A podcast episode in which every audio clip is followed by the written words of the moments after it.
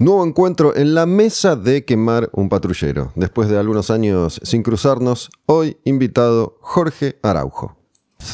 Quemar un patrullero. La música como acto revolucionario.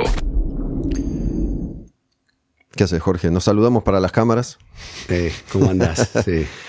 Estuvimos charlando un ratito. Mira, eh, Sabes que venía pensando, de hecho lo pensé la, primera vez que lo noté, no, no sé cuánto tiempo hará de esto, no sé si te lo habrán dicho o no, si lo habrás notado vos o no, pero bueno, yo te sigo en redes sociales y ahí habitualmente uno ve la imagen de las personas y para mí hubo un momento en el que vos cambiaste tu imagen, te cortaste el pelo distinto, veo que tenés el pelo distinto. Eh, te afeitaste, pero te dejaste la barba, barba prolija, barba controlada. Em,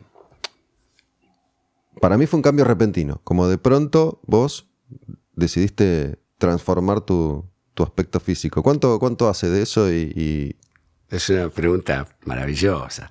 Primero que es bastante extraño la manera en la que llego a ese lugar, porque yo tengo mitad de tiempo, veníamos hablando mitad de tiempo vivo en la montaña y mitad de tiempo acá. En Merlo, San Luis. San Luis. En un pueblito, no en Merlo, en un pueblito que está a unos 20 kilómetros, que tiene 1.000, 1.500 habitantes. ¿Cómo se llama el pueblito? Los Molles. pueblo lindísimo. Les recomiendo a la gente que quiera escapar de la ciudad de la furia, que vaya a la zona de los comechingones y la cuide, primero, antes que nada. Si van a ir, que vayan a cuidarla. Em, y bueno, estoy ahí hace como 20 y pico de años y una cosa que percibí, que no es tampoco una conclusión, eh, digamos, maravillosa, sino que es bastante simple, es que allá uno termina siendo lo que se llama un montañés, un look montañés. Yo no me miro al espejo, no me afeito, no me corto el pelo. Y como a veces estoy mucho tiempo, me empezó a crecer mucho la barba blanca, mucho el pelo. Entonces me di cuenta que lo que allá es un símbolo de libertad y de bienestar y estar bien, acá pasaba a ser una persona que quizás tenía un problema grave de adaptación social, porque me encontraba con alguien y me miraba como diciendo, ¿está todo bien? ¿Viste? Porque era un tipo prácticamente descuidado en la ciudad.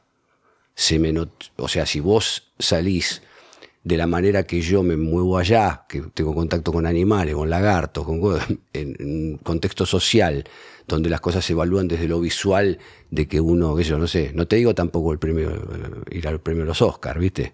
Pero sí a una reunión social donde te encontrás con alguien que te conoce de otra forma.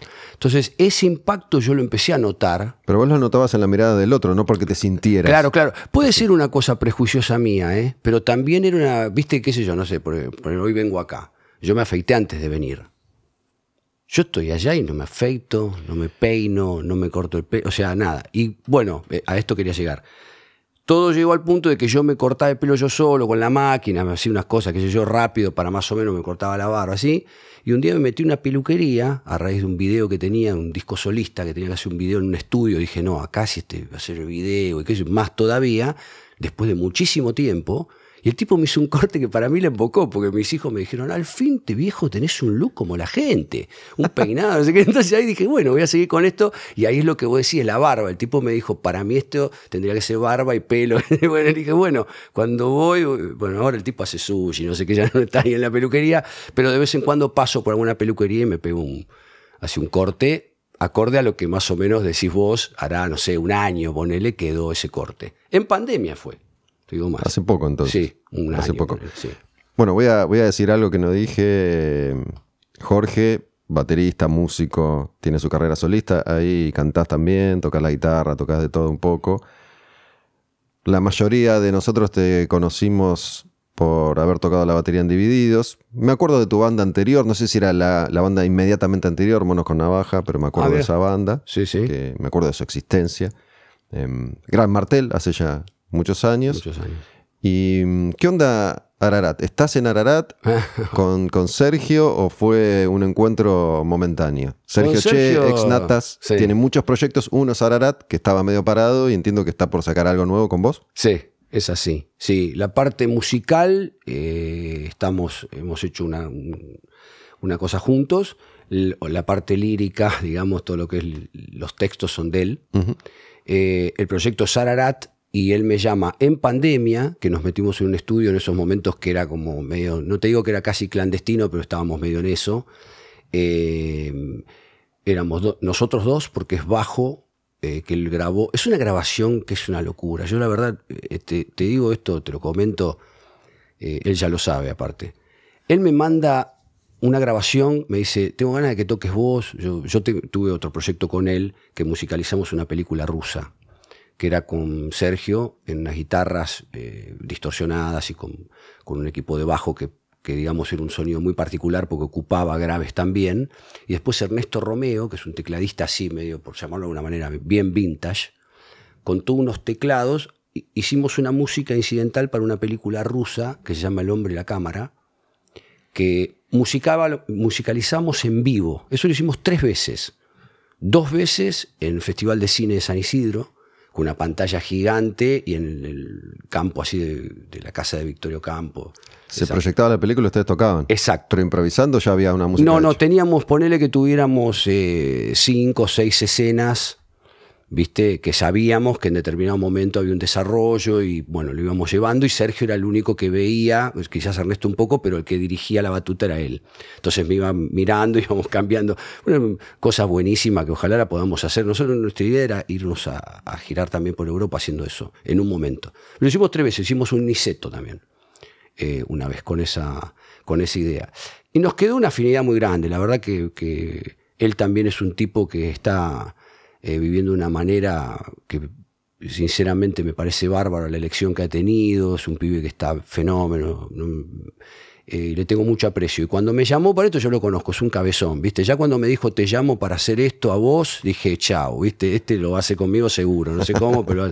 Entonces, me plantea una situación de- de laburo, digo yo, porque para mí es tomarme un laburo, que me dice, tengo todo grabado, estoy chocho con lo que grabé, tenés que grabar la batería arriba. Le digo, ok, ¿y de qué me agarro yo? No, no, pero vas a ver, yo lo toqué, lo siento todo, parecía una joda. Le digo, "No, pero no hay clic, no hay nada, obviamente, porque como tocas vos, no, ¿qué clic? Me dice, no, no. Pues le digo, bueno, va a ser la primera vez en mi vida que voy a tocar arriba de una cosa grabada, de algo grabado, que son seis o siete temas, me parece.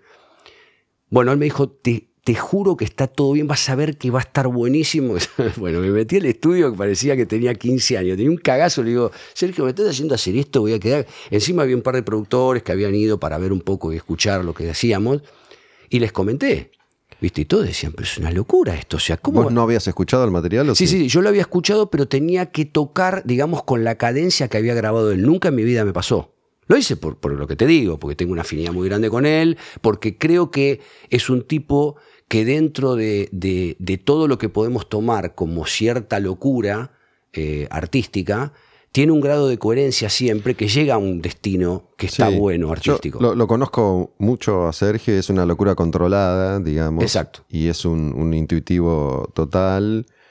Y te hace un disco en en- en 10 minutos. sí, sí, sí, por eso. Él va un día, lo invité un día a hacer una nota en, en un bar y lo grabó, tocó unos temas y al otro día, dos días después, le hizo una tapa y lo, y lo saca, lo edita. Claro, claro, ¿no? exacto. Todo lo que hace termina siendo bastante espontáneo y bueno, tiene una búsqueda eh, bastante loca y atípica y, y anti anti-marketing total, pero bueno, es como él también con Natas, ¿no? Le, le encontraron esa vuelta tipo el marketing del, ar- del anti-marketing, quiero decir. Ahí, ahí ¿Le nos conectamos, ¿eh? En ese momento fue que nos conectamos, porque nosotros tocamos con Gran Martel, compartimos fechas con los Natas. Debe haber sido tres, dos o tres veces, ¿viste? Eh, y ahí es que nos conectamos, nos conocimos, él me conocía de una escuela que yo daba música, y creo que anduvo, pasó muy poquito tiempo, pues se reemboló, qué sé yo, y se fue. Pero me conoció ahí desde un lugar, después nos conocimos desde otro lugar y terminamos compartiendo. Y la verdad que este proyecto que te digo, qué bueno que sabes que, que- que va a salir esto, eh, fue para mí una de esas experiencias que si no es él, no me meto ni loco. Es muy, muy interesante el laburo que él hace. Esta nota que, que yo te menciono está en YouTube, la buscan por Taberna Odín, porque cuenta bastante cómo él labura, ¿no? Porque con, con, Natas él empezó a hacer un laburo de hormiga y está conectado con todo el mundo, entonces logra comercializar su, su producto, que es muy exclusivo y para un nicho muy particular, pero es muy requerido y muy buscado en el, en el under para el entendido de, ese tipo de sonidos. Ah, eh, abrió un mercado impresionante y es muy bueno para esa parte del negocio también. Es muy inteligente, es un tipo rearch independiente. Eh, yo la verdad que le tengo mucho aprecio a Sergio. Aparte hemos hablado cosas, nos hemos hecho amigos. Voy a veces a la casa, charlamos de la vida y el canto, digamos, por llamarlo de alguna manera. Eh, tenemos puntos en común y cuando suceden cosas como esta, por eso te digo, fue él, no fue otra persona, ¿viste? Cuando, cuando me llamó y me propuso esto, y encima en ese momento de tanta soledad artística, porque todos estábamos inmersos, por lo menos la mayoría de la gente que yo conozco, inmersos en núcleos mínimos, conectándonos con muy poca gente, si nos conectábamos era virtualmente, y esto era, ¿viste? Encontrarnos en un estudio y salir a grabar una cosa, eh, y de esta forma, ¿viste? Yo por suerte te digo, habrá gente que piensa que soy así un tipo medio encasillado con algunas cosas, medio protocolar, ni en pedo, ya cada vez menos, o sea, cada vez menos. Eh, medio como que me encanta meterme en lugares donde desconozco un poco cuáles son las reglas del juego, ¿viste? Y esta fue una. Dije, bueno, vamos con todo. ¿Cómo, cómo te agarró el tema del encierro de la pandemia? Recién cuando, cuando llegaste tenías barbijo, yo no, me preguntaste... Ya es como que a esta altura me parece que casi nadie pregunta ya por el barbijo, al menos esta realidad de este momento, estamos fines de marzo, últimos días de marzo del 2022, no sabemos qué va a pasar la semana que viene. Pero, como que hay un, así una relajación. Sí. Em, y me llamó la atención que me lo preguntaras, porque creo que nadie me pregunta por el barbijo hace mucho tiempo, entonces me dio la sensación de que por ahí te generó Sí, sí, yo, temor. No, no, temor no. Con respecto a la salud, yo, por ejemplo, yo creo que tuve la gripe A y no, ni, supe que la tuve. Lo que sí, casi me voy al tacho porque yo no tomo medicamentos, nada. Entonces, eh, me enteré después de los síntomas de la gripe A, dije, yo tuve esto. Mm. Viste, pues estuve con cuarenta y pico de fiebre durante dos o tres días y los síntomas eran exactamente los mismos. Pero yo, digamos, cuando ya le meten tanta prensa a una cosa y ya todo el mundo se entera tanto de que yo digo, bueno, pará, por lo menos me pongo esto, ¿viste? Y, cuidarme en el sentido de que si por ahora es una de las herramientas que te dan para no contagiarte, yo creo que no lo tuve aparte. Si lo tuve, fui asintomático. Entonces, todo, todas las cosas, toco madera, todas las cosas que programé me salieron, ¿viste? Tal teatro, Gran Martel acá, eh, doble función, esto. Y yo siempre con el culo en la mano, como estábamos todos, ¿viste? Che, por favor, que no le toquen. Entonces, creo que muchos de nosotros lo que hacemos es chantarnos eso para decir, por lo menos no estuve boludeando en un asado y al otro día no puedo tocar. Ponerle. Ese tipo de cosas sí las tengo contempladas, sobre todo con respecto a, al hecho de, abordar la tocada y los proyectos, más que nada eso. Porque hijos, tengo hijos grandes, obviamente que no sé cómo me gastan. Sácate eso, ya está, ¿viste? Entender los pibes están en otra frecuencia. Con ellos veo como que estoy ahí, digo, bueno, estoy acá con los flacos, están en esta, me la banco. Pero si estoy en una reunión o algo, sí, trato de tomar la medida y después me doy cuenta que hago las mismas cagadas mucha gente que arranca medio cuidándose, a los dos minutos está cagándose de risas, toma un par de birras, qué sé yo, ¿viste? Bueno, ese tipo de cosas me pasan como a todo el mundo. Pero en lo posible sigo con una cosa para no. Me, creo que me rayaría mucho que me agarre, como le ha agarrado a más de uno, supongo, y que dice, ¿para qué carajo? Si yo sabía que ese día tú me vamos a estar cagando de él, me le barra. Bueno, eso traté de evitarlo. Quiero, quiero volver un poco a esto que te mencioné al principio sobre tu, repentino, aparentemente repentino cambio de, imagen, ¿no? Contaste que, bueno, eras un, ermitaño y de pronto te, gustó esto que, viste, me imagino, y otros te, hicieron tus hijos primero esa... sí, la observación me pareció buenísima. La primera vez, pues, tienen 22 uno y 28, 29 el otro. La primera vez que me dicen, pues me han gastado tan bien sacate ese casquete, viste, como son los pibes, ¿no? Y yo decía, ¿qué mierda hago? ¿Viste? O sea, me dicen esto, está bien, me dicen con buena onda, pero ¿qué hago? Yo no, fui un tipo de darle bola mucho al, al look ni a la pilcha, no soy un tipo que, viste, me meto en una casa de ropa, compro ropa. Nunca me calenté por eso. Entonces, esto de entrar a una peluquería y que me hagan un corte ahora y que mis hijos me tiren, fue como una caricia, decir, bueno, estoy en un momento que por lo menos yo estoy de acuerdo, te queda, te queda, te queda bien. Es verdad que le encontraron la vuelta Bueno, a ese claro. corte que te va, te va bien. Claro, nunca estuve, digamos, capaz, por llamarlo de alguna manera, la moda. Ponele. Entonces puede ser que se resuma en eso, como que mis hijos linkearon y dijeron, che, está la verdad, no, no estás ni afuera, ni, ni muy zarpado, está bien. Un tipo, viste, así, bueno, listo, listo, vamos a seguir con esto. No, incluso me hizo, me hizo pensar en, en mí mismo, porque yo siempre le he dado poco más, un poco menos bola a, a- qué ropa me pongo y esas cosas. Pero a veces me puse a pensar, no, en, en los últimos 30 años. A veces uno está en cierta zona de confort y por ahí, me acuerdo, estaba más de jogging todo el día, pero en momentos de, de algún tipo de angustia o de, o de tristeza, me acuerdo, si me dejaba una novia y, y me ponía mal, ahí Arrancaba. en lugar de eh, seguir por, por ese camino y, y dejarme, No, no, claro. ahí me empezaba a, a, a luquear más, ¿no? Por más que estuviera eh, medio, medio bajoneado anímicamente, ahí me empezaba a fijar más, eh, porque era como, bueno, tengo que, que reconstruirme, ponele. Y eso me pasó un par de veces, siendo más, más chico, ¿no?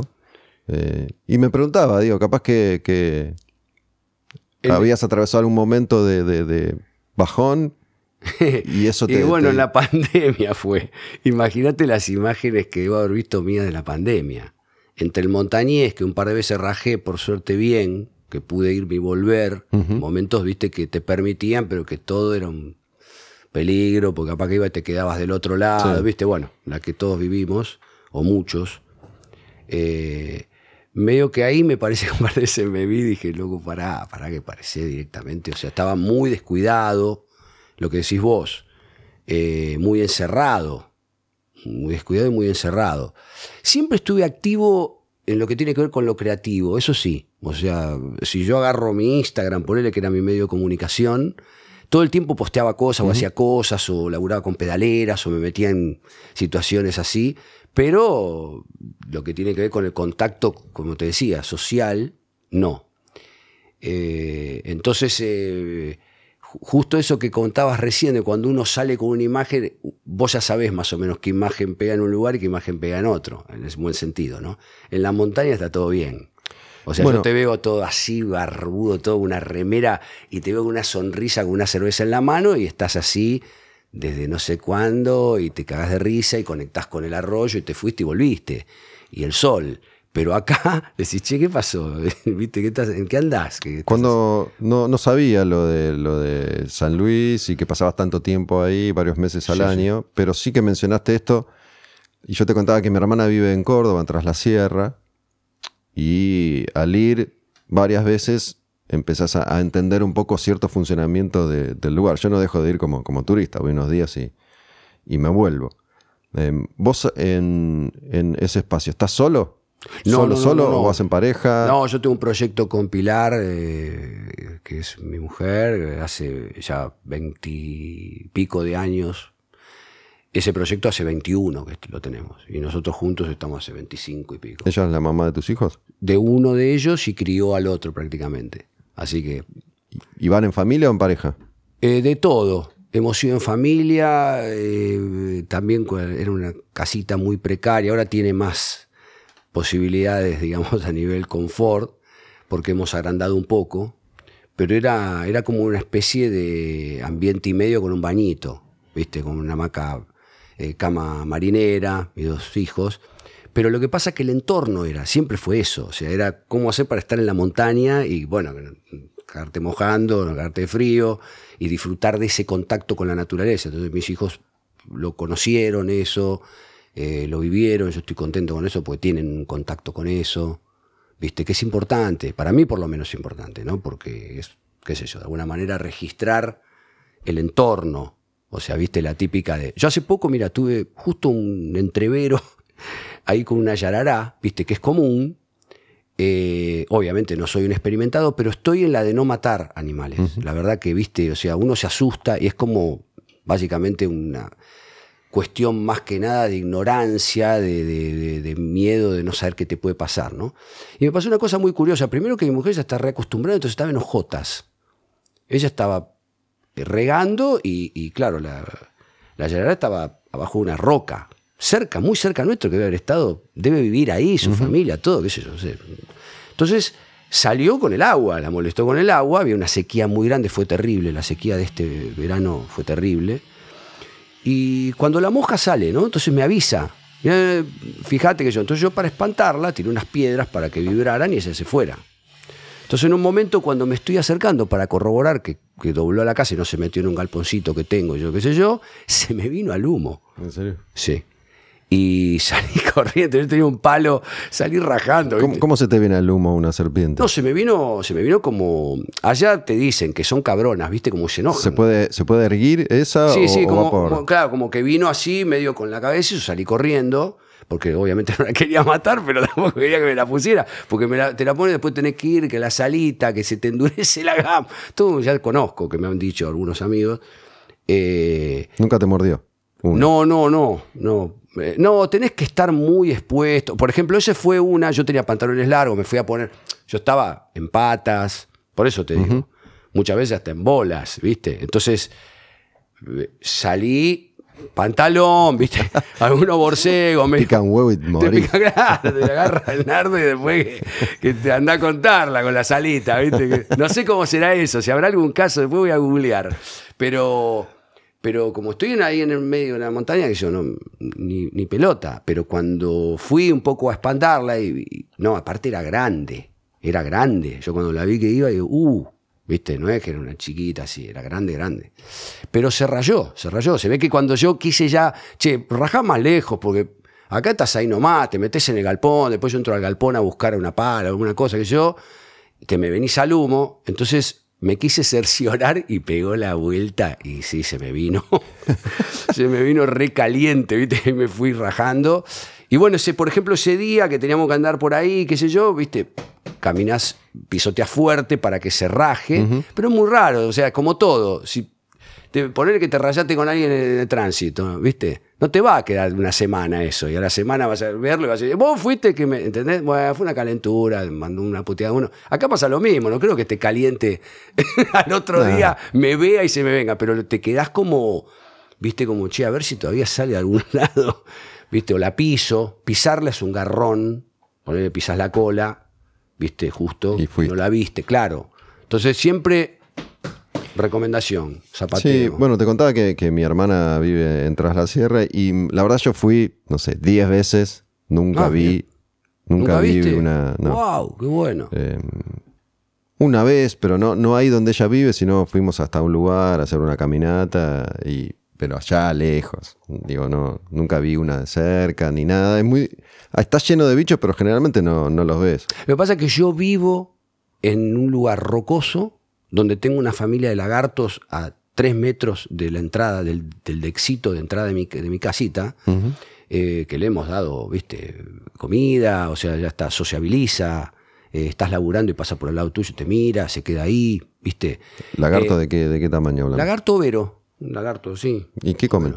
¿Huevos? Comen de todo, comen de todo. Lo que pasa es que, viste, si le das algo capaz eh, más carnívoro o algo con mucha proteína, se ponen re locos. Una vez le Se vi- copan. Sí, se come, se quería meter en la casa. Claro. Dije, no, no, para, vamos, sigamos con las verduras, con una cosa así más tranqui.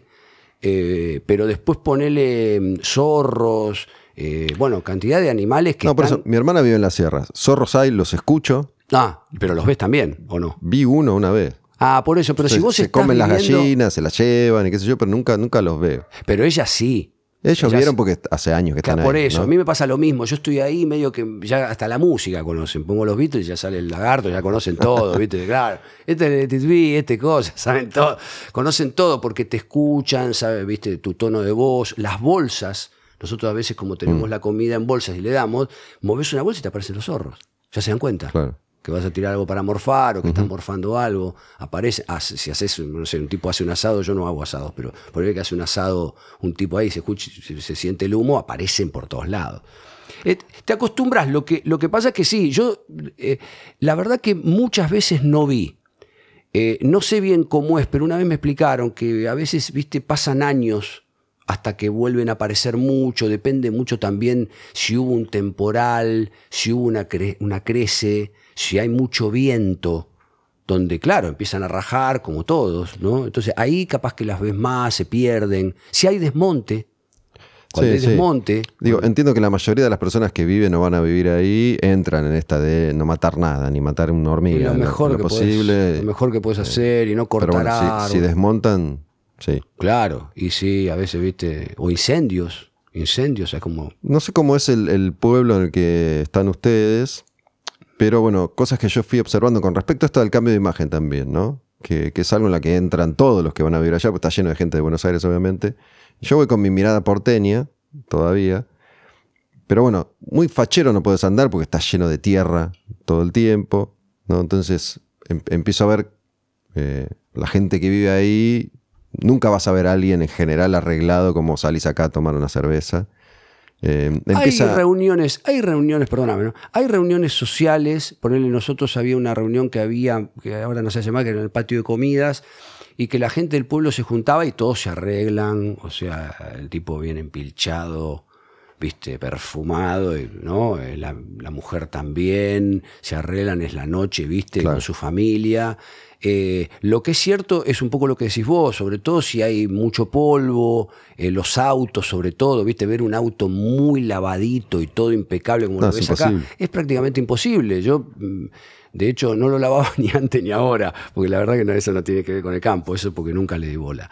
Pero, pero quizás eh, un día vas y lo llevas y le sacan todo lo que tiene, viste. Nada más arruinan los autos, ¿no? Entra tierra en todas partes de- del A- auto. Andrea me dijo hace poco que tuvo un problema, que se le rompieron, no sé, las puertas Claro. eh, de la cantidad de tierra que había, de la sequía que hubo, de abrirla y cerrarla. Sí, sí. Andrés Andrea Prodan, Prodan, eh, sí. el hermano de Luca. No, porque eh, en Tras la Sierra es donde empieza Sumo, esa historia, ¿no? Eh, Timmy McKern, que, que fue el amigo de Luca que lo, lo- lo trae a, a. Córdoba un poco para alejarlo de, de la heroína. Ahí empieza Sumo, ahí está la sala, ahí está eh, el predio de la familia McKern.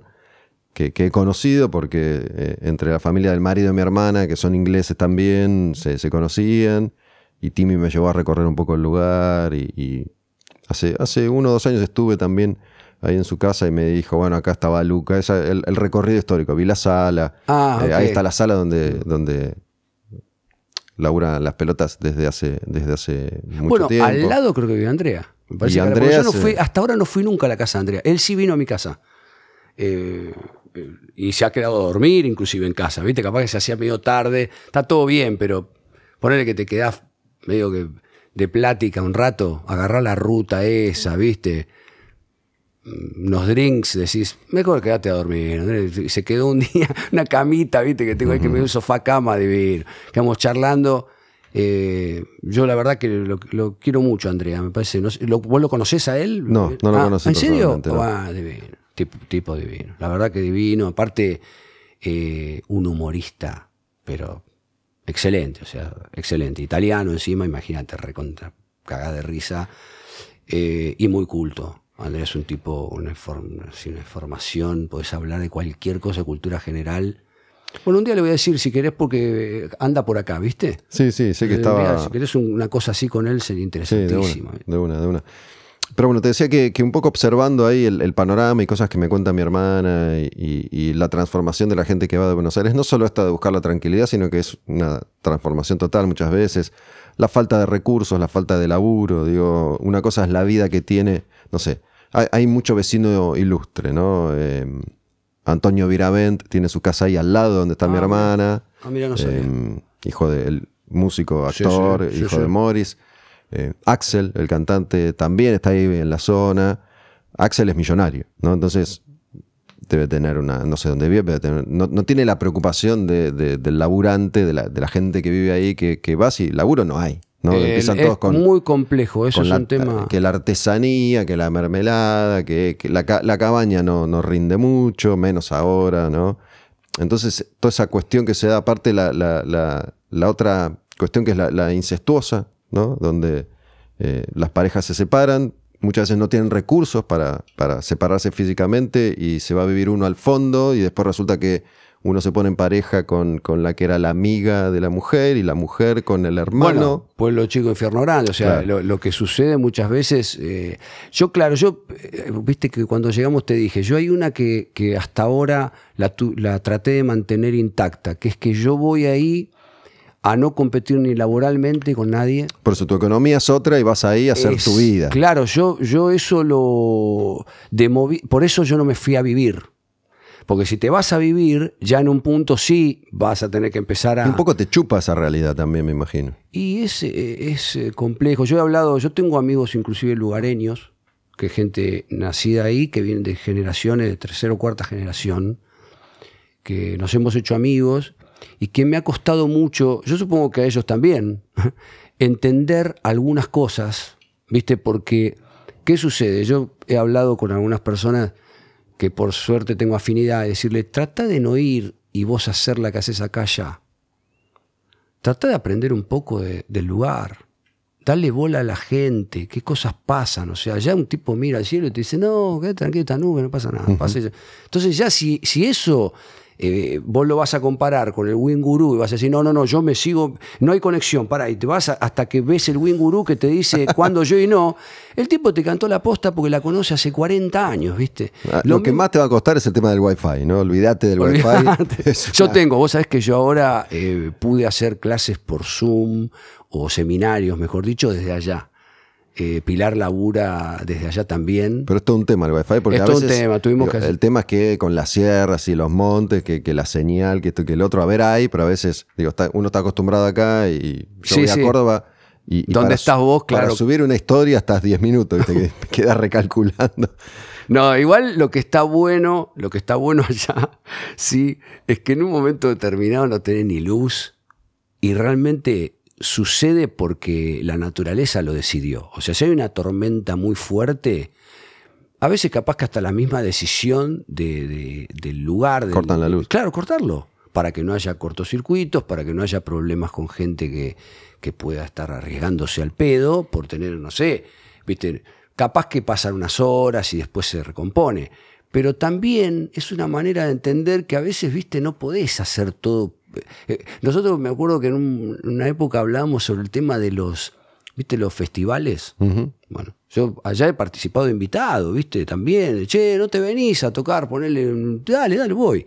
Y vas, y capaz que ese festival se está haciendo en un lugar, que hay un arroyo, está hermoso, ese día que yo, se empezó a levantar un vientito, no sé qué, estás en la prueba de sonido, y cuando te querés acordar se viene un tormentón. La gente levanta las cosas, chau, nos vemos, cuando Bueno, después hablamos, todo, y después ven cuando lo hacen de nuevo. Acá es toda una problemática porque que no querés torcer, que guarda, que no sé qué, que la marca esta. Allá están reacostumbrados porque una de las cosas que yo más me conectó con el lugar es que la naturaleza es una de las cosas que manda. No hay manera de torcerla. O sea, vos allá estás en contacto con la naturaleza. Entonces, todo lo que tiene que ver con la parte, de, de- de, digamos, de la cadena, ¿viste? Eh, Está clarísimo, ¿entendés? Entonces medio como que, ¿viste? Como me pasó a mí con el bicho. Se me vino, vamos a salir rajando. O sea, no competís ahí porque se vino caliente y claro, ¿viste? Ya se, se rayó, ¿entendés? Eh, es como que empezás a entender las cosas de otro lugar. Yo me, a mí sigue siendo una gran enseñanza el lugar. Y lo que, con respecto a lo que vos decías recién, de los pueblos y las posibilidades, también hablar con la gente te da un poco una orientación de qué- cuáles son las problemáticas reales, qué, qué situaciones son muy difíciles de superar. Eh, Viste, hay cosas que a veces eh, uno las quiere resumir en base a, a cómo uno se formó y dónde vivió y cómo y no es así. No, por eso el tema es que es, es difícil sostener la forma de vida que uno tiene acá con todas las comodidades, ¿no? A eso Claro. me refiero allá, más allá de la falta o no de recursos, porque digo, agua no hay o, o es difícil conseguir, el gas es carísimo, los inviernos son, son muy duros. Durísimo. eh, Durísimo. entonces, viste, te, te empezás a adaptar a otra, a otra realidad. Pero bueno, también entiendo que hay muchos músicos, supongo yo que el hecho de girar y tocar en vivo en distintos lugares del país hace que tomes contacto con, con espacios que por ahí de otra forma eh, no conocerías y capaz que la vida entera transcurre acá en Capital o, o Gran Buenos Aires. Y por eso hay, hay mucho músico que, que- que se ubica, ¿no? Algunos se van, como, no sé, Hugo Bistolfi, de, que era tecladista de Rata él Blanca. Exactamente, vive en Córdoba. Vive en Córdoba y Sí. estaba de gira con Rata y fue a ese lugar y sintió que ese lugar lo llamaba y poco a poco se fue asentando. El Tano Marcielo tiene su, su casita en Córdoba. Bueno, mencioné a Antonio Viravent y a, y a Axel que, que son de esa, de esa zona. Em, qué sé yo. o todos los capanga que tienen su, su casa acá, acá más cerca, en la En costa. provincia, sí, he ido, sí, sí, en, sí. En Mar de Cobo. Pero bueno, el, el músico que recorre dice, bueno, yo quiero tener acá mi lugarcito, por lo menos para venir a, a- a pasar un rato al año. Y, yo lo, eso lo... ¿Cómo terminás vos ahí? No, yo lo concreto a raíz de, de un primo mío, que él se fue a vivir a un lugar que se llama Piedra Blanca, muy lindo, en Merlo arriba. Yo creo que es una zona de las más antiguas de Merlo, de la fundacional, digamos, de la época que arrancó Merlo, Piedra Blanca. Y tenía una casa vieja, con un terreno grande. Conozco ese lugar y, empecé a buscar por ahí. Porque yo dije, eso va a haber sido en el año 97, ponele. Que Pero con, esta idea, digo, de, de- de tener un lugar ahí para, para Sí, sí, bajar. Sí, Sí, porque yo empecé a ir ahí y ya tuve un par de coletazos, viste, psicológicos que al principio fueron durísimos porque los cambios eran muy fuertes, viste. Yo capaz que terminaba de tocar para 100.000 personas, me, me metía, claro, me metía en un micro y- o en un avión y aparecía ahí. Y viste, y ahora, entonces tuve un par de crisis grandes ahí, viste, que por suerte ya estaba con Pilar. Pero por esa circunstancia, digo, por, Yo por creo los cambios. que yo creo por, por, por cuestiones básicamente de, de ahora que lo pienso tendría en ese momento no llegaban a tener 30 años cuando me pasó esto que fueron los primeros ¿Entre qué años estuviste vos en, en Divididos? y del año 95 al año 2004 nueve años y esto te estoy diciendo 97 poner que a los dos años no Eh, estaríamos grabando, no sé, Gol de Mujer u otro de Trabalanda, ¿viste? Alguno de esos discos. Y tocando mucho siempre para muchísima gente, ¿viste? Situaciones de presión también, porque evidentemente esas cosas son eh, complejas a veces. Y siempre me gustó, ¿viste? Ir y buscar un lugar donde me dio como que... De hecho, lo llevé a Diego una vez. Le digo, Diego, Arnedo. Arnedo, le digo, Diego, no te venís, estoy en un lugar... Y vino, yo no me acuerdo el año que vino Diego, pero tengo una para contarte que muy cómica. Digo a Diego, Diego se recopó, conseguimos una cabaña arriba, arriba hermosa, eh, de una familia amiga, y ahí daban desayunos, todo, estuvo como una semana, ¿viste? Entonces yo estaba en otro lugar y dos por tres nos juntábamos. Un día digo, ¿creo que vayamos a caminar por el arroyo? Dale, vamos a caminar. Y nos fuimos a caminar por el arroyo los dos solos, ¿viste? Y nos cruzamos con dos pibes que eran fanáticos de Divididos. Y nos vieron en un lugar que no había nadie. Era una aparición. Claro, como una aparición. Así fueron las caras de los pibes. Nosotros al principio no entendíamos, porque nosotros lo tomamos muy normal. Estábamos en un lugar eh, bastante, digamos, salvaje y que yo conocía porque había ido una o dos veces, algunas subidas eh, del arroyo. Y estos estaban ahí después de hacer como una caminata, ¿viste? Que se encontrar con los- todos tipos ahí. Fue muy cómico eso. Con Diego, eh, me acuerdo que después lo llevé a otros pueblitos por ahí para conocer también, pero al final él no, no, no concretó por ahí, ¿viste? No sé cómo habrá sido, pero en su, en su momento tenía ganas también. Es, ¿viste? Atractivo si vos hay una remada que tenés que hacer al principio, ¿viste? Que es esto que hablábamos, ¿no? Tenés que empezar a ir, Es un proceso de adaptación. a conocer el lugar, ¿viste? Bueno. Sabes que a mí siempre se me hizo muy, muy, muy misterioso el, el universo Moyo Arnedo, ¿no? Me parece que. Me pregunto con qué te, te- te habrás encontrado en, en- en ese, en ese primer momento cuando vos llegás a la banda. Eh, son muy herméticos. Todos los músicos de, de- de Sumo son muy herméticos. Digo, Germán también es un tipo eh, hermético. Hasta que cruzás ese umbral, ¿no? Eh, a mí no me pasó, tampoco nunca tuve oportunidad. Eh, pero creo que son y han sido muy celosos de, de- de- de su espacio. Y me empecé a construir una imagen o, o una historia que puede o no estar equivocada porque no, no, no sabría decirlo. Eh, pero no solo son músicos que se formaron en una generación muy golpeada por, por la represión, por la dictadura y por un contexto que te aplastaba, ¿no? Creciendo como jóvenes, como adolescentes en esa realidad, después siendo músicos todavía inmersos en esa, en esa realidad con consumo. Y a eso le tenés que agregar la, la experiencia Luca, que entiendo habrá sido todo, ¿no? Muy enriquecedora y también muy, muy traumática. Eh, entonces siempre me los vi eh, como tipos eh, muy, muy... Al menos lo que se ve públicamente, ¿no? Muy metidos para adentro, muy, muy, eso, muy celosos de, su, de su, espacio personal. Y, yo siempre terminé pensando que estaban como, como muy heridos, ¿no? Por, por toda esa, esa experiencia. Eh, por eso se me ocurre que son como un Ricardo y Diego hace 40 años que están juntos, ¿no? Son como un bloque eh, impenetrable. No sé, Killing debe ser el único que, tiene acceso, que Killing es el, eterno manager, ¿no? De, de Divididos, como Timmy para, para, las pelotas, Timmy McCann, que era el que manejaba Sumo, después se queda con, con las pelotas. Y...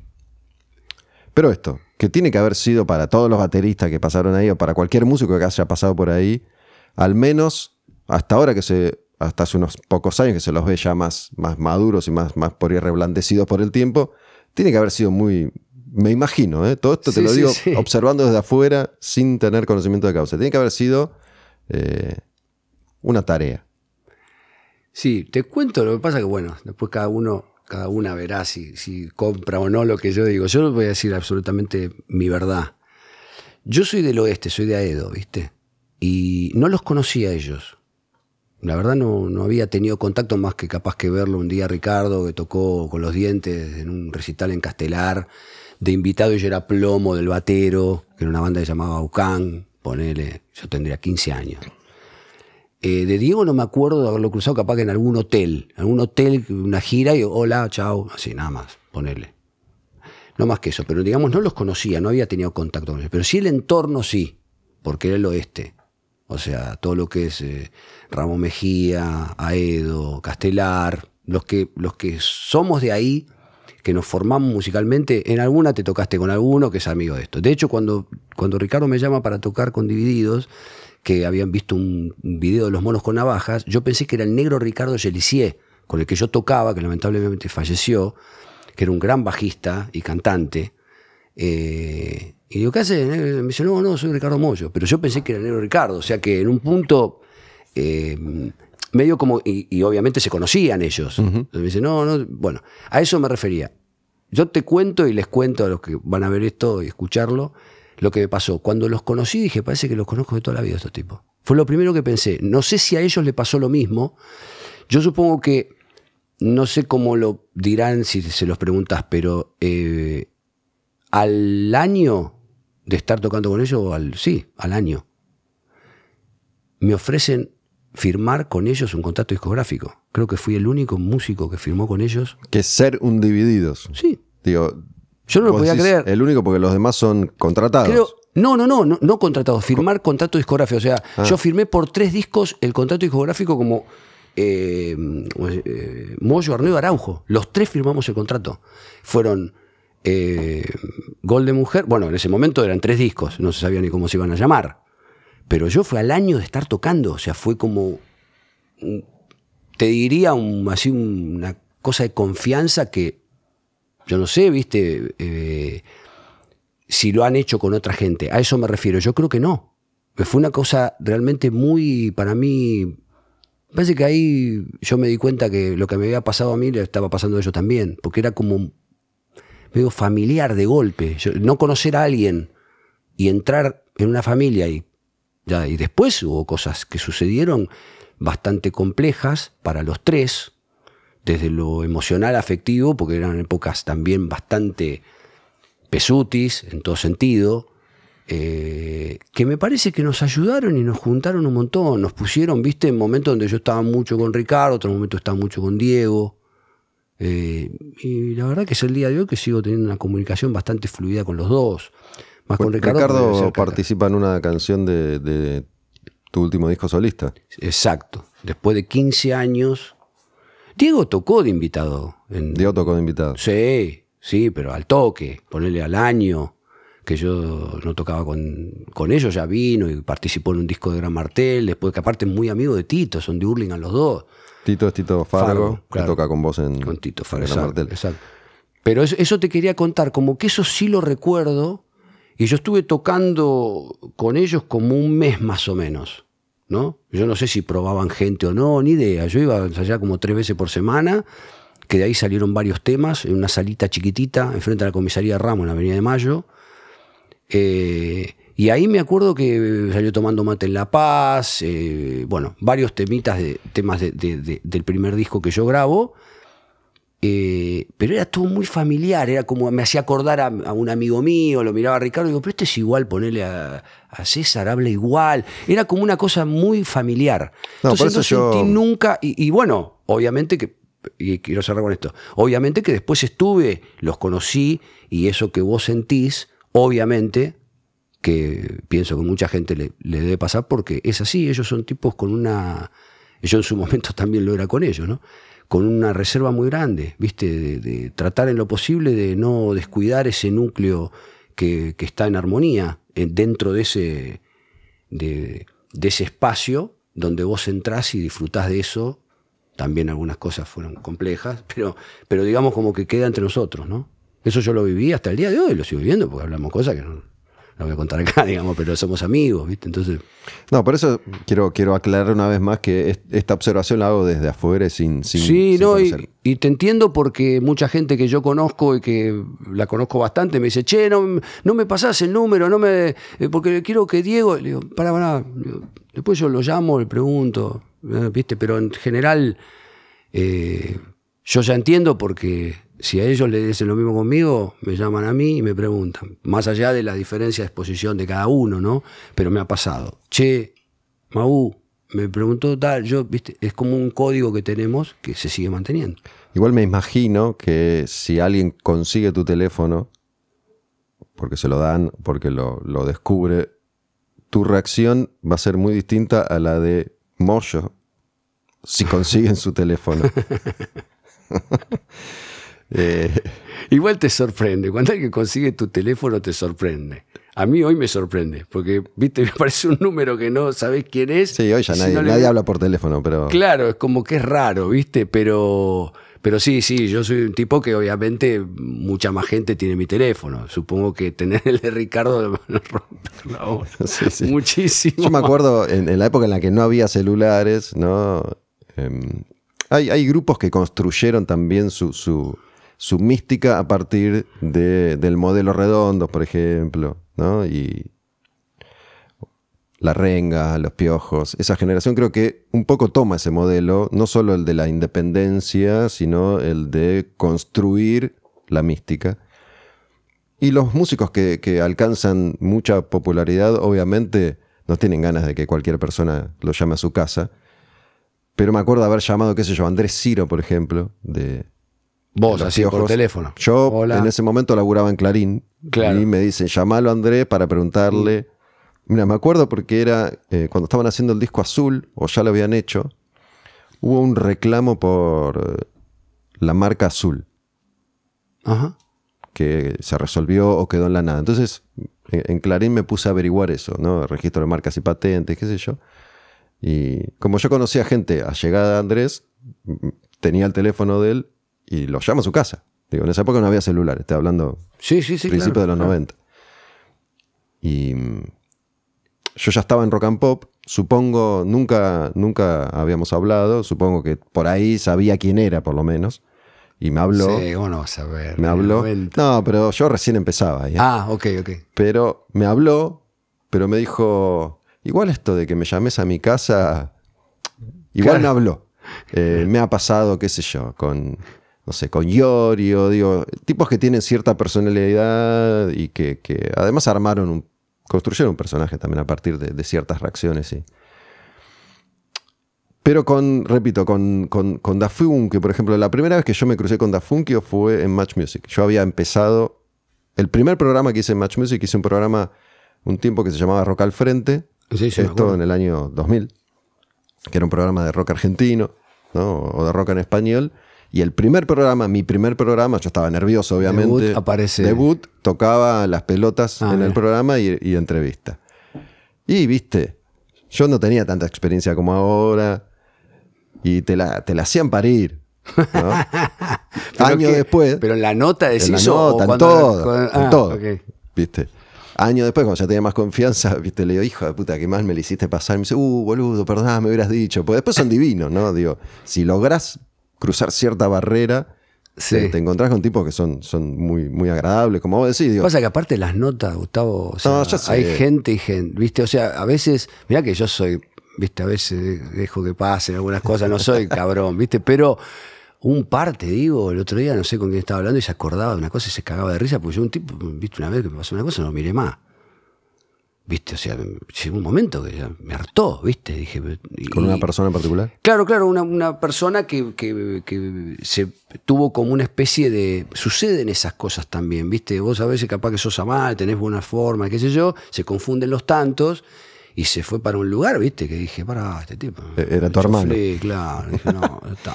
Y me, y me se cagaba de risa, no sé si era Rowe o qué que estamos hablando, y me decía, boludo, no lo miraste más, hablaba y era como si, hubiera, si no estuvieras, ¿viste? Entonces, Roweck, claro, Gustavo pa- no sé si era con Gustavo Robo en una entrevista que tuvimos y se acordaba, eh, Sergio Maciotra, ¿viste?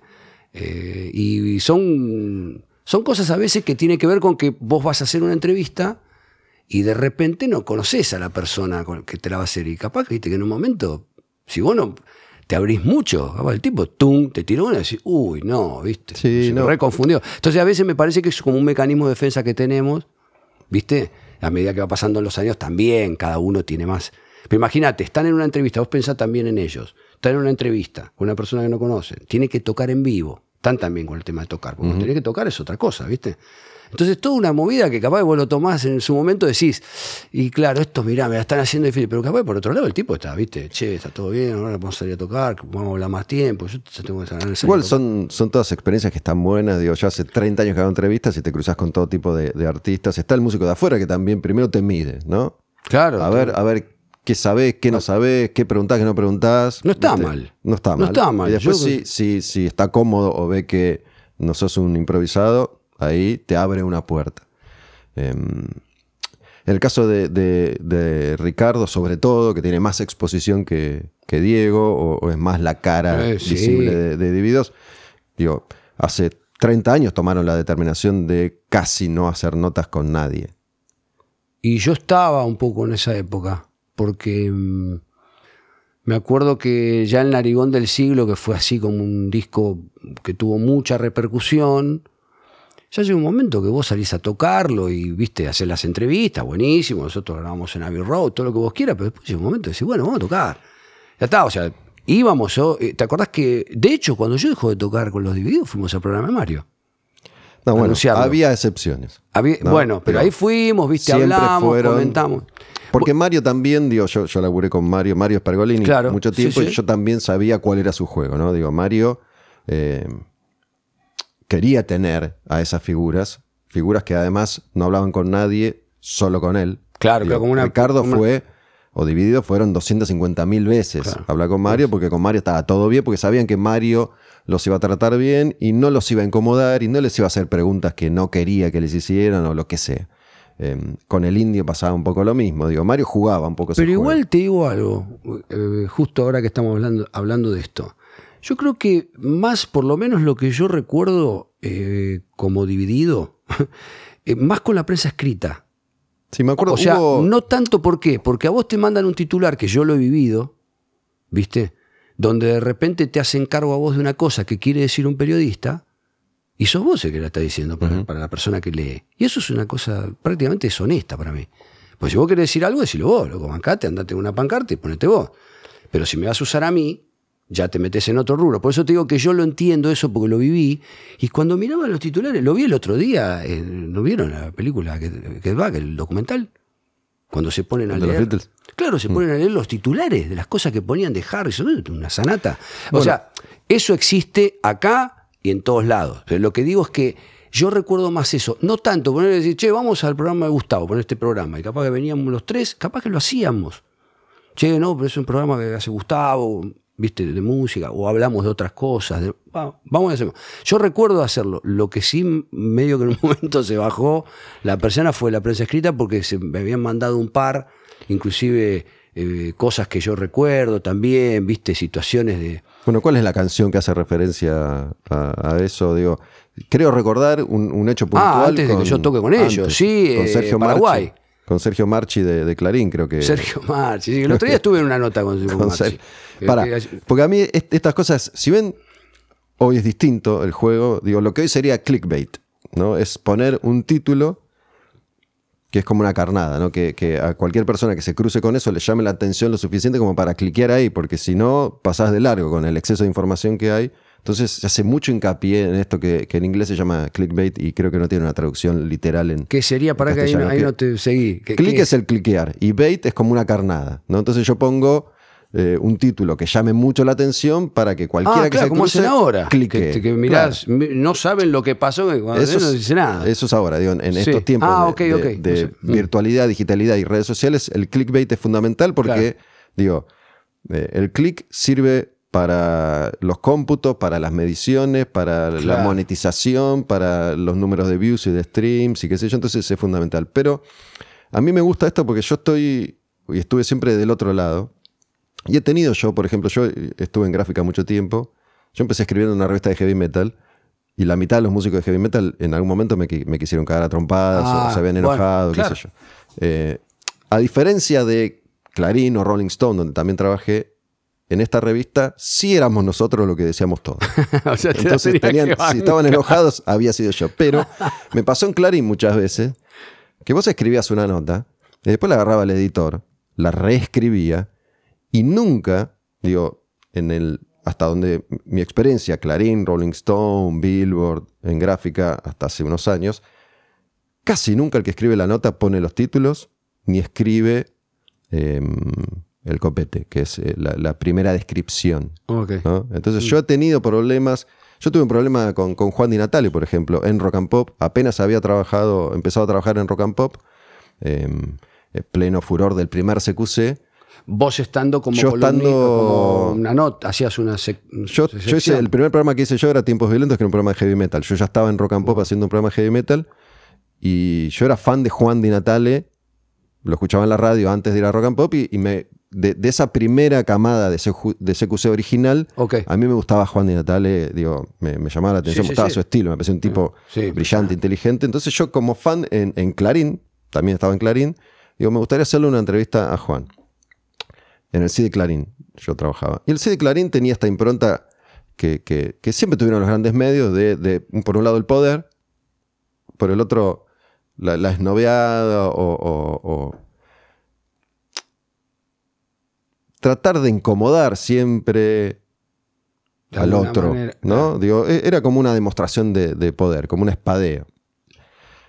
Y en el caso de, de Juan, que estamos hablando de casi 30 años atrás, su estilo era muy irreverente, muy ácido, muy irónico, muy rápido, muy veloz. La idea era hacerle ese juego a él, Mm. tipo de, victimario a víctima, ponerle.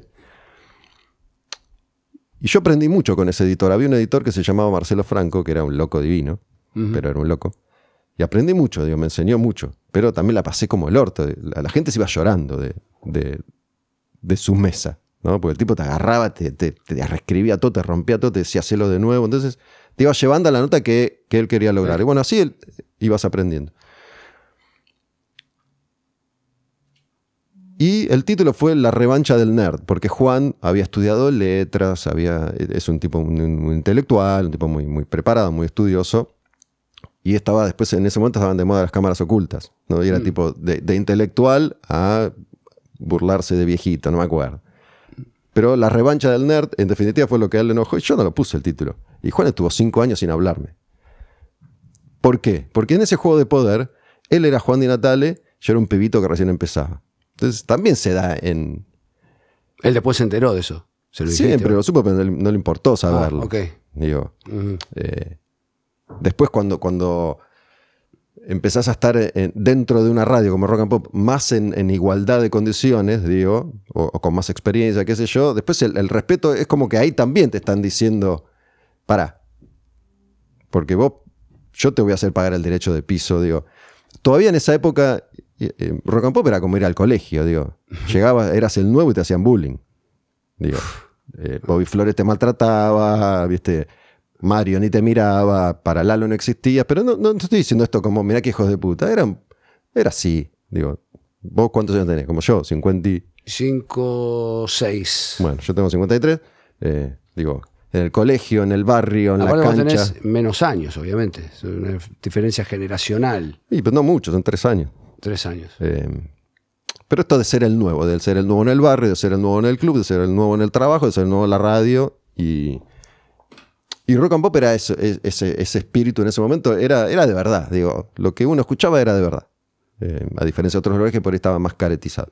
Pero bueno, todo eso sucedía. En definitiva, lo que quiero decir es, eh, es eso. Después con el tiempo todo se fue deconstruyendo o construyendo. Digo, em, Claro, eso, eso que vos decís justamente es una de las razones por las cuales a veces uno termina tomando ciertas determinaciones. Yo creo que que a veces son, son como también injustas para esa persona que por ahí no tenés por qué saberlo, ¿no? Pero digo, Claro. esto, yo el título no lo puse, negro, ¿qué crees que haga? Es un laburo, yo no tengo control. Lo que pasa es que eso. la imagen no te cambia mucho, porque yo ponerle, si alguna vez tuve algo No, con por algún eso, la gráfica- eso me- claro, me va a quedar, ¿viste? Yo ponerle, eh, recuerdo una vez un titular de un, de un diario que realmente fue, en un diario que un, revista La Maga creo que era, Hmm.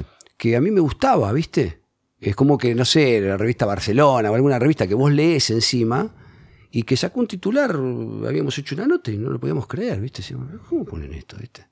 O cosas, ponele de estar hablando con un periodista y que el tipo lo ventile en un medio importante, ¿viste? Y vos decís, pero si estuve con este el the hablando en la-. Claro, estoy con vos hablando en un avión y después, viste, escribís una cosa que yo no tengo ganas que escribas eso, estaba hablando con vos. Claro. Entonces empieza la de que laburar las 24 horas, viste, toda esa cosa que ya has sabido.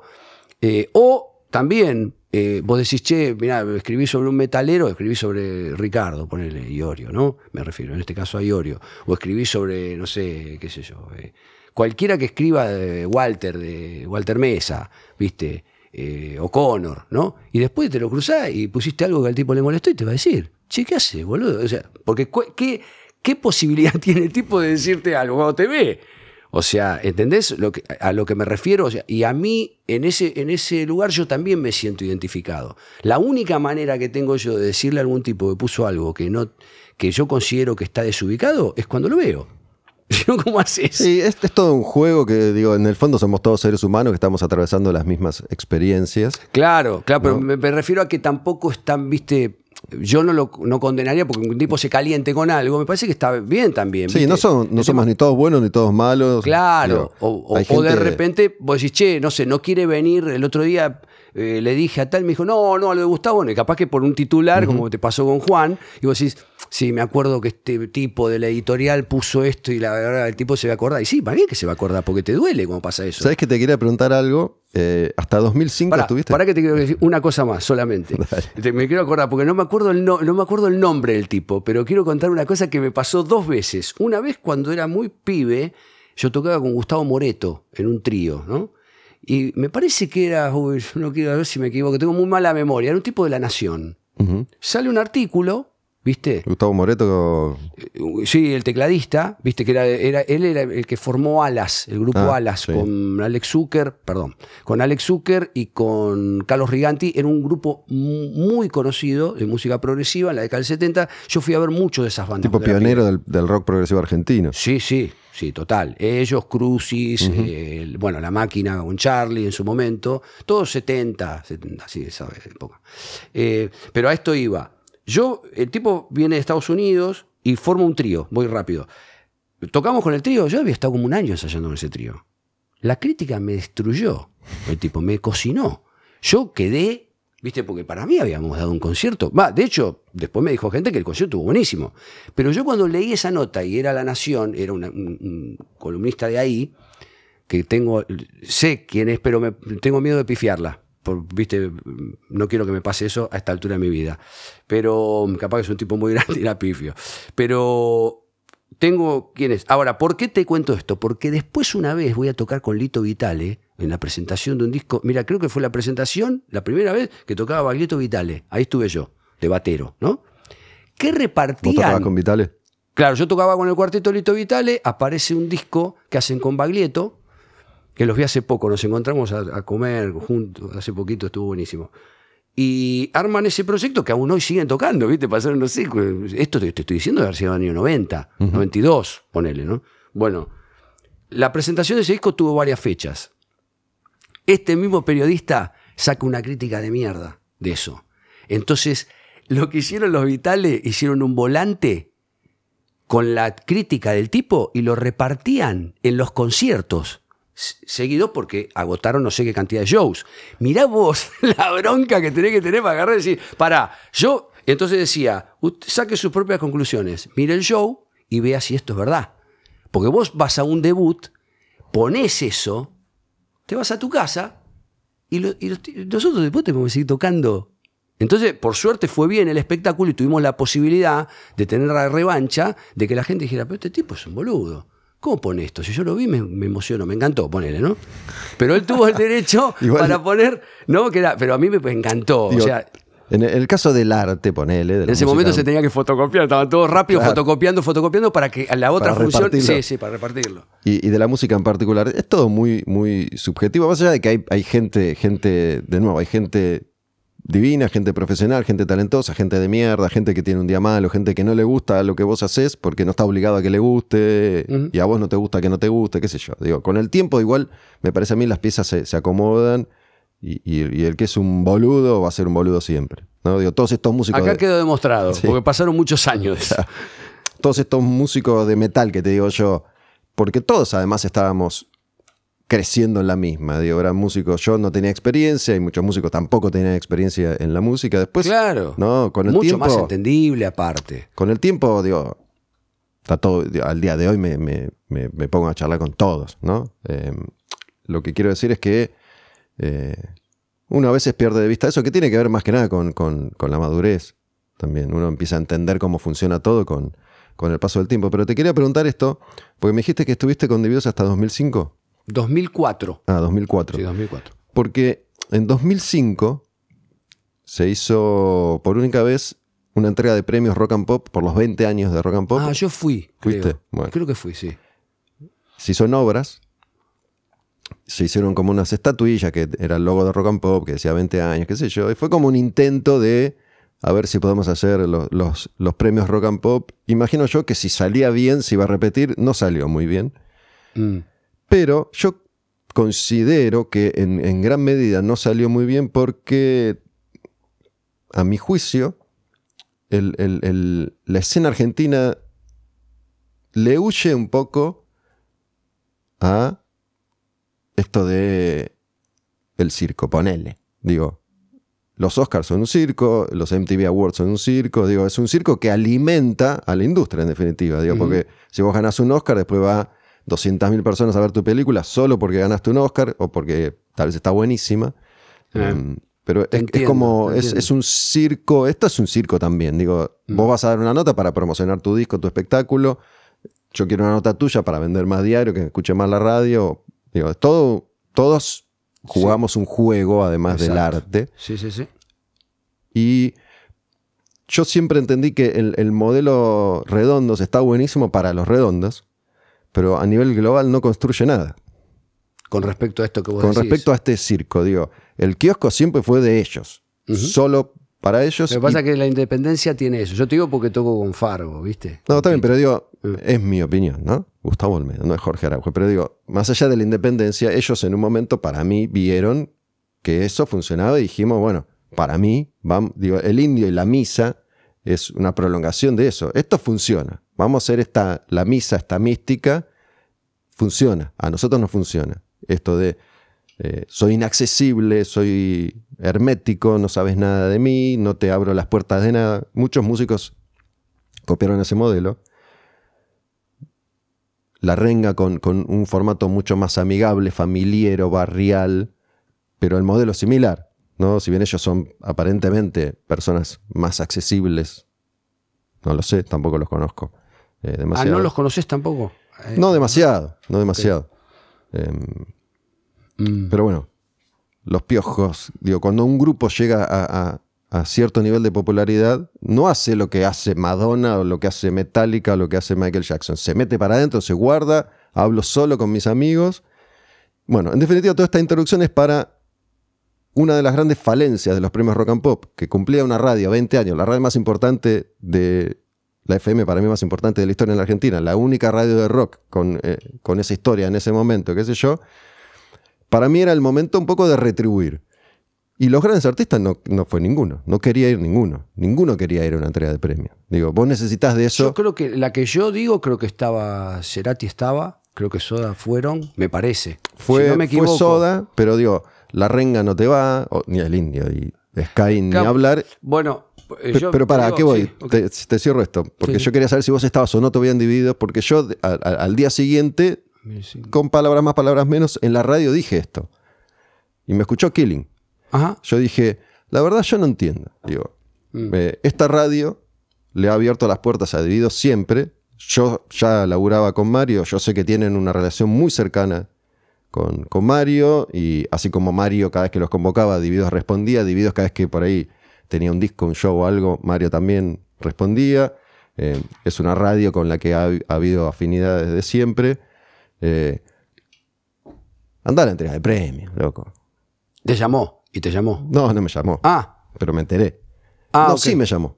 Ah, Me por eso, llamó. eso me dijiste, me llamó Killing. Me llamó Eso Killing. quería Me saber. llamó Killing. Killing Ah. se enojó conmigo durante. Ocho años porque yo dije eso. Yo lo que dije es, loco, es un ida y vuelta. Bueno, hay una cosa ahí que eso es lo que yo te quería decir ahora, que creo que, que estamos entrando en- ya en una cuestión más eh, conceptual.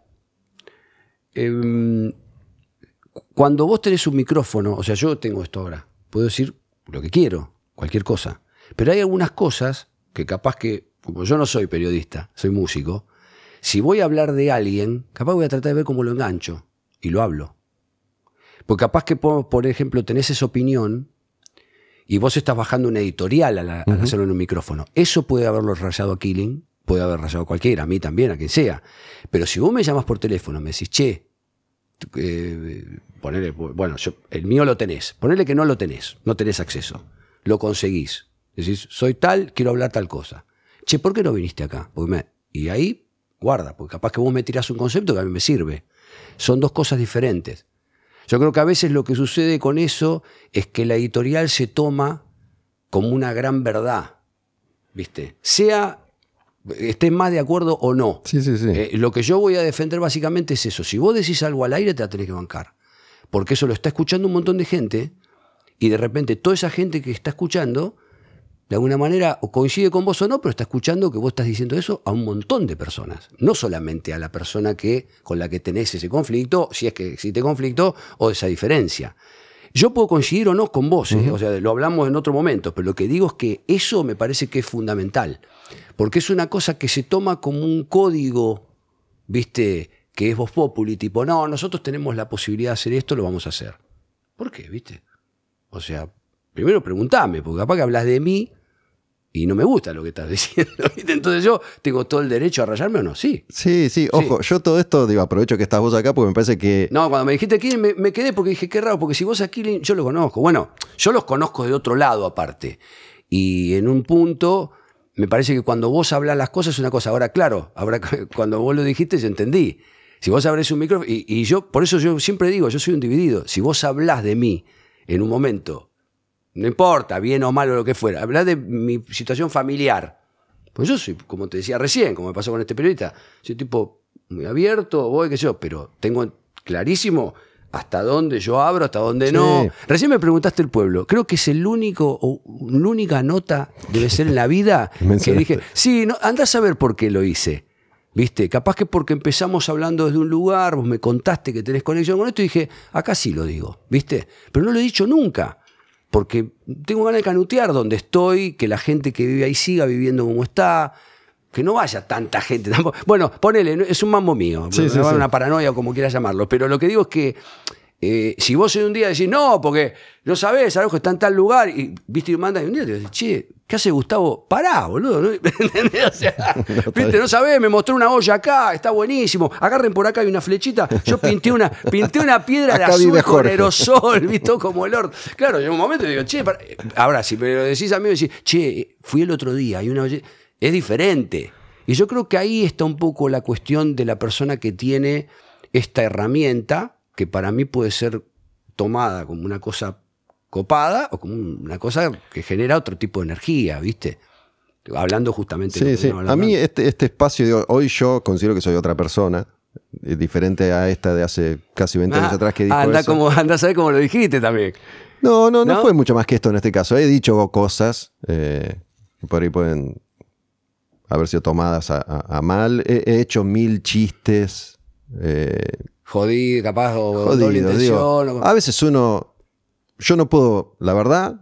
eh, eh, yo hace 30 años casi que, que vengo a- hablando en un micrófono. Digo, en un momento es, es como para tocar la batería, me imagino. No sé si vos cada vez que vas a agarrar un palillo te pones a pensar lo que representa esto. Digo, claro, yo vengo y hablo, digo. Sí. Eh, y, y vos tocas como, como te sentís en cada día, en cada momento, en cada disco, en cada año. Entiendo que vos no debes ser la misma persona que hace 20 años tampoco. Eh, más allá de que conserves ciertas características. No, tenés una herramienta igual acá que vos podés, eh, supongo que mismo en ese momento, vos podías decir, che, esta hay una línea abierta, tengo ganas de hablar con tal persona, este es el número, o que me llame tal persona. Capaz que eso es otra cosa, porque vos podés deliberar, podés hablar. El problema es cuando la, gente de la que estás hablando, sea un artista, sea eh, la persona a la que te refieras, no tiene derecho a réplica. O sea, viste que vos, eh, eh, el periodismo tiene eso. Hoy lo ves con la velocidad que está todo. Un titular de algo que ya dice tal cosa, ¿cómo haces para revertir eso? Después de avisarle a la gente, no, pero en realidad no era tan así. Es un delirio. Entonces, me parece que en ese aspecto yo no considero que vos estés dentro de ese tipo de personaje. Pero sí me parece que a veces, eh, eh, volviendo al tema de quién se puede rayar o no, creo que tiene todo el derecho una persona a rayarse si. No, un poco lo que considera quería decir es que a mí me, me gusta este tipo de intercambio porque en definitiva cualquier persona que esté escuchando lo puede aplicar a cualquier situación de, de la vida que le toque atravesar, incluso la del crecimiento personal. Exacto. Yo cuando digo hoy soy otra persona, tengo otros intereses, tengo ganas de decir otras cosas, eh, hacer los chistes que hacía antes ya no me interesa hacerlos. Em, pero entiendo, siempre entendí que este es, digo, cuando yo digo circo me refiero a una parte del juego que, que una vez que vos pisás un escenario, entras a una radio o te Sí, pones sí, sí. frente a una cámara, estás jugando. Entonces ya sabes que hay ciertas cuestiones que suceden. Después, digo, depende de los códigos de cada uno, qué sé yo, a mí jamás dije nada, por más micrófono que tuviera, de, de Ricardo y su relación con Natalia Oreiro o de, digo, siempre que hablé, hablé desde lo, desde lo musical, desde lo artístico. Creo que esos códigos también están claros eh, muchas veces. Y hay toda una parte de un entramado de un juego.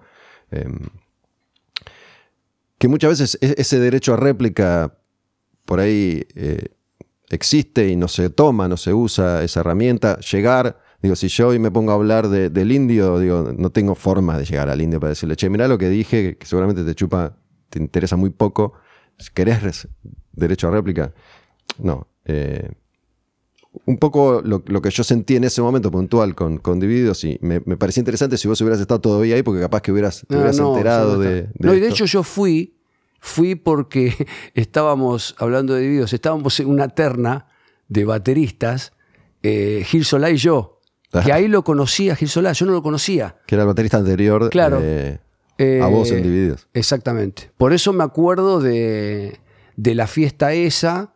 eh, y, y bueno, terminó ganando él. Ah, sí. Igual, ojo, creo que en esto también hay una cuestión eh, generacional, ¿no? Y me, me imagino que tal vez, eh, en el caso de Ricardo, de Diego, se sintieron siempre más cómodos con los tipos de la generación de Mario o de Lalo, como en el caso del Indio, poner el Lalo pasaba las, las canciones de Los Redondos de, de un cassette en 1984, ¿no? Cuando Los Redondos no llenaban ni, ni el living de su casa todavía. Y está esa cuestión generacional, se conocieron desde siempre, eh, eh, la confianza o el respeto mutuo desde siempre. Yo, yo me formé o empecé más en los 90 y, y tengo un vínculo con Babasónicos, Animal, Catupecu, todas Claro, esas bandas, con- con la que banda- es distinto. Claro, claro, ¿no? claro. Digo, es distinto. Eh, para mí, en el caso de, de, de Divididos, Ricardo, Diego, son, son tipos más grandes, ya más, más como, como por ahí era Charlie García para, para la Claro. generación anterior a, a- a mí. Eh, Pero digo, entiendo, yo no quiero ser protagonista de esta charla, sino me, me gusta esta cosa que pasa con, con los seres humanos, de la misma forma que hablábamos de cómo es irte a, a vivir a un pueblo y cambia no, no, tu, perfecto. tu Yo te escuché, ¿viste? te escuché y también me pareció eh, muy valioso el tema que vos decís, yo hoy no hablaría así, capaz que por eso te digo, porque uno también tiene otras formas, va creciendo, tiene otra, viste, vas cambiando cosas también. Si no, es lo que Pero además había una escuela que ya, ya hoy, hoy Te digo más, capaz que hoy te pones a pensar, fíjate, yo te la doy vuelta, como yo soy músico, vos sos periodista, voy yo como músico. Yo fui igual, yo fui, pero ponele que fui como Gran Martel, digamos. No, no, no, en realidad fui como baterista de divididos, pero fui, ¿no? Eh, pero te la doy vuelta, ponele que hoy yo como músico te digo, che, y la rock and pop, por ejemplo, en ese momento, ¿qué músicas pasaban? ¿Qué músicos se quedaron afuera? Porque hay otra parte de que no estamos hablando. Un montón de músicos que quizás no tuvieron ningún tipo de nominación, porque quizás no lo pasaron nunca. Entonces yo también te puedo decir, y eso no te calentaba, no te preocupaba. A mí como músico me preocupa, porque capaz que si yo no estaba en dividido no me llama nadie para que vaya a una terna de y batería. esa es un poco la, Bueno, entonces, la parte también- del juego. bueno, por eso no, te digo no que podés ahí- ternar a todos, no podés pasar a todos. Bueno, ahí viene la otra. ¿Por qué pensás tanto en uno y no tanto en otro? Por eso te la doy vuelta. Yo pienso mucho en los pibes más jóvenes, en los que quizás no lo pasan en la radio. Siempre me pasó, ¿eh? En los músicos que no tienen mucha posibilidad de que su música acceda a cierta cuestión más comercial, por llamarlo de alguna manera, o de, o de reproducciones, ¿viste? Y hoy en día pasa también. Pero Entonces, para, eh, Eso tipo, ese tipo de eventos es un evento, digamos, de gente exitosa. Consagrada, Claro, sí, sí. consagrada. Entonces, también es cierto, che, a los exitosos dejalo que hagan lo que quieran, porque en realidad. Pero justamente, ¿por qué yo decía esto de jugar ese juego? Por un poco lo que quería decir originalmente es, eh, eh, más allá de los roles de cada uno, digo, yo en esa época, por ejemplo, seguía haciendo el programa de heavy metal y pasé bandas under toda ah, mi bueno, vida. bueno, entonces tu caso, bueno, vida. bueno, perfecto. Pero lo que digo es, justamente iba a eso, digo, estos músicos que son los consagrados, que tienen gran exposición, si todos jugamos ciertos juegos, no hace falta hacer algo que no querés, algo que te hace mal, algo que te daña. Estamos hablando de eh, ir a tocar un programa de radio, ir a hacer una nota, ir a una entrega de premio. No estamos diciendo, tráeme a tu vieja, ¿no? No, Eh, pero, pero hay una cosa. pero digo, Esperá, déjame un. Te minuto. cierro esto. Lo que Sí. digo es, si nosotros logramos, porque siempre decimos, sobre todo en Argentina, que es un país empobrecido desde siempre, muy concentrado, con una industria muy chica, con, herramientas que son para muy pocos, digo, no, no, más allá que estén mal distribuidas, el mercado siempre fue chico, más allá de las sucesivas o no crisis e- económicas. Entonces yo entendía que si hacemos que todo esto entre los poderosos, Rock and Pop era un jugador poderoso, y, y los músicos consagrados eran otros jugadores poderosos. Hacemos que todo esto crezca un poco más, este circo, va a ser también eh, productivo para, para todos, para los que están un poquito más abajo. Vos pensás eso. Sí. Claro, bueno, yo lo que te quería decir es ahora lo que pienso yo. Eh, en general, la entrega de premios, o sea, como tampoco me gusta estar de jurado de un cantante ni una banda, porque la verdad que no soy quién, ¿viste? O sea, imagínate que aparece una banda que estéticamente yo no, no coincido mucho porque no conozco básicamente ese estilo.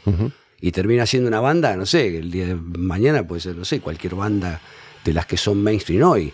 O sea, como yo no, no, no sería partidario de eso, porque la verdad no me considero estar en un programa diciendo vos cantás bien, vos no, vos tocás bien, vos no, no lo haría, porque por lo menos por ahora, no me considero con esa, con esa cosa de decir, che, estos tipos o esta, o esta mujer canta terrible, esta no tanto, o esta- porque capaz que la expresión es diferente, no es que canta tanto, sino que lo dice de otra manera. No, ya hoy mi apertura artística me indica que yo no pertenezco a ese tipo de situación porque no, no me quiero meter ahí. Tampoco en la entrega de premios. Yo no sé qué se premiaba, pero yo, digamos, No, está bien, una por eso te dije, por eso te dije, ganó Para Gil celebrar Solá. 20 años de la radio, esa era la excusa. Los premios eran una anécdota. Ah, ok, ok. Bueno, por eso, porque ahí también hay otro tema que es complejo, que es a quién se premia. Sí, esto que te digo era capaz eso. que el mismo, el mismo artista, ponele, yo en ese momento, ponele que, bueno, ahí ya estaba con Gran Martel, pero ponele que estoy con Divididos. Si nos mandaron una cosa y dicen, no, porque el mejor grupo. Y capaz que vos decís, pero, ¿por qué es mejor? Y capaz que te lo planteás y decís, ¿mejor que quién? O sea, ¿qué es esto? ¿Viste? Estamos jugando el abierto de, Estados Unidos, Wimbledon. A ver quién es el número uno. Esto es rarísimo también. O sea, hay una parte, por eso te decía que es más conceptual, con la que yo a veces no sé si estoy muy de acuerdo. Ni siquiera con lo que vos decís de, la, de los grandes premios No, y todo que eso. no porque- tenés que estar de acuerdo tampoco. no, porque, bueno, en el caso de la rock and pop era una radio, que, que digamos una radio de rock y de pop, ponele, por lo que básicamente en un- enuncia como se llama, el rock y pop. Entonces, dentro de eso, bueno, la radio es como que da unos premios a los que considera que, corresponde esos premios. Pero también hay muchos artistas que pueden decir, pero pará, me dan un premio a mí. Yo, la verdad no me considero. te lo digo desde el lugar del músico, es muy probable que a más de uno le pase eso. No, puede ser. Digo, de este todo, ¿eh? Y capaz que un tipo que vos lo ves y es un tipo que dice, uh, este se cree que es una estrella. Y capaz que el tipo no. Eh, puede creerse que es una estrella y por otro lado puede decir, no, ¿cómo me van a dar a mí? De verdad, te lo digo porque a mí como batero hoy me pasa. O sea, yo fui ahí porque la verdad, te digo la verdad, debo haber ido porque estaba con Gran Martelo, haber dicho, vamos con el grupo, eh, figuremos un poco a ver si alguien nos da bola con la banda, ponele más que con el premio. Pero si me decís, che, estás para que ganes vos, eh, tal baterista o tal otro. Y yo, ¿para qué ganarle otro? Pero un poco es eso. Digo, si, corremos los premios de lado y decimos, vos usaste esa herramienta, te invitaron seguramente porque hasta hacía dos semanas en ese momento. Sí, estamos hablando, sí, un año atrás estaba tocando con el grupo más importante de rock de Argentina. Entonces, a vos esa, esa, herramienta dijiste, bueno, para mostrar lo que yo hago ahora, que no tiene los recursos de Divididos, voy a ir a este lugar. Eso es un poco lo que te estoy diciendo. Claro. Pero para que exista ese lugar, ese lugar no puede existir solo con los pibes que están en el bar. Necesita de los consagrados para que sea lo suficientemente grande para que tenga el peso Ok, suficiente. ok, ok, es una, ahora me lo voy a replantear. Yo, yo igual eh, me saco el sombrero con lo que dijiste de la banda Sander, porque eso me acuerdo, en, el que vos tenías, más allá de que yo no soy un metalero y qué sé yo, conozco algunos grupos y todo y me gusta, pero ya que vos tengas un espacio dedicado a eso, ya te pone en otro lugar. Pero lo que digo es que a mí me invitan porque yo había tocado con, o sea, pero baterista. Está bien, pero digo, cuando, Divididos era una banda under, cuando Sumo era una banda under, cuando todas las bandas eran under, ¿quién las difundía esas bandas under? Bueno, pero vos ponés música y la difundís, difundís la música que te gusta. Pero, en la entrega de premios, no, bien, pero eso era 20 años banda después. Igual eso te digo, una banda under la pones vos o, vos la nominás. está bien, pero digo, eh, Rock and Pop fue un, durante mucho tiempo fue un monopolio armado para eh, protegerse, protegerse, para no dejar entrar a nadie, para seguir siendo un monopolio lo más poderoso posible. Esa construcción no me, no me correspondió a mí, pero así era, digo. Eh, Greenbank, por ejemplo, cuando empieza a traer todas las bandas, durante la mayor cantidad de años posible, hizo lo que pudo para que nadie más pudiera traer una banda. ¿no? Y si vos vas a tener una banda y vas a competir conmigo, olvídate que vas a ir a Rock and Pop. Olvídate. Ah, ok. Digo, ese juego que se juega. Estás diciendo que si yo tenía una banda, por ejemplo, y no estaba con determinada persona, no entraba ni en pedo. Esto lo ah, sabes vos, lo sé yo. Ojo, pero lo que tenía Rock and Pop, a diferencia de otros medios, es que si a Bernasi pero me le parece que ahí tenés la respuesta de por qué algún artista no va. No, está bien, estamos, estamos contando. Pero, eso, sí, es, un entramado, ¿viste? No, ya sé, pero lo que digo es que ahí tenés varios artistas que van a decir, si esto está así, yo ahí no voy, obviamente. Pero eh, esto, me imagino que no te estoy eh, diciendo nada nuevo a vos, que sabes que para tocar en River con Guns N' Roses, ¿querés tocar? Lo que pasa es que me tenés que dar el 80% de, de Sadaik y el 70% de la editorial de todas tus canciones.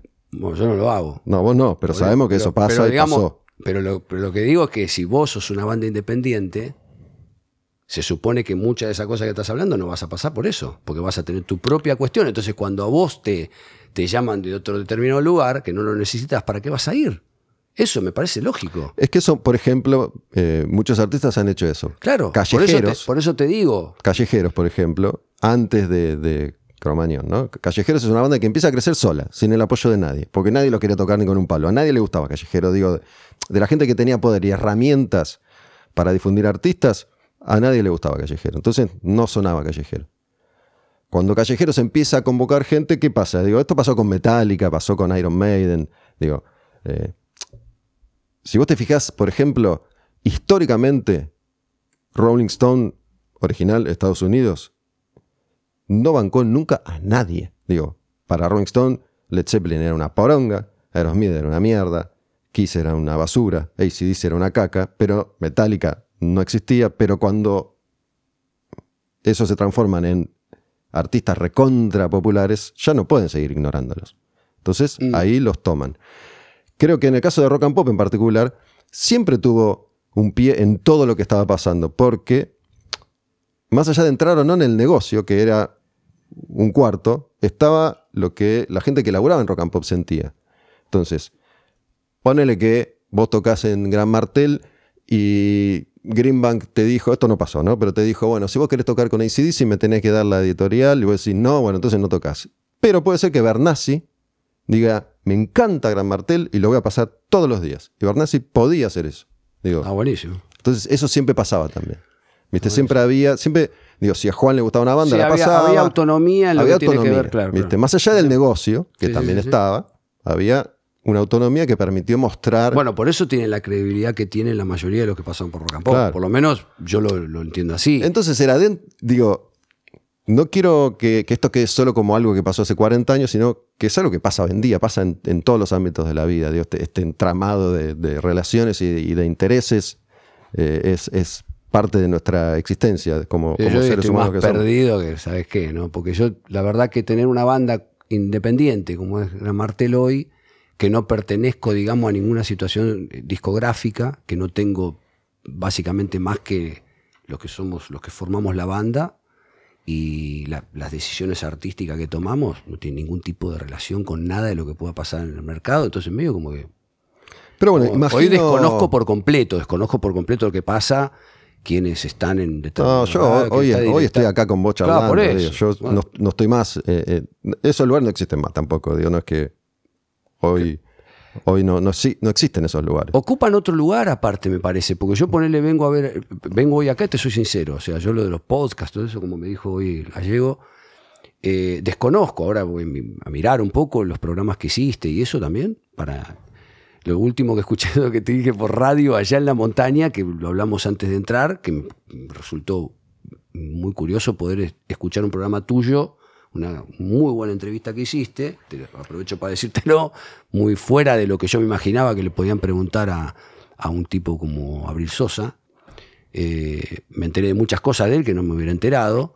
Y, era en, un lugar donde no me esperaba escuchar un reportaje de ese, tipo, con ese tiempo aparte. Creo que para, para fin de año, me parece que era.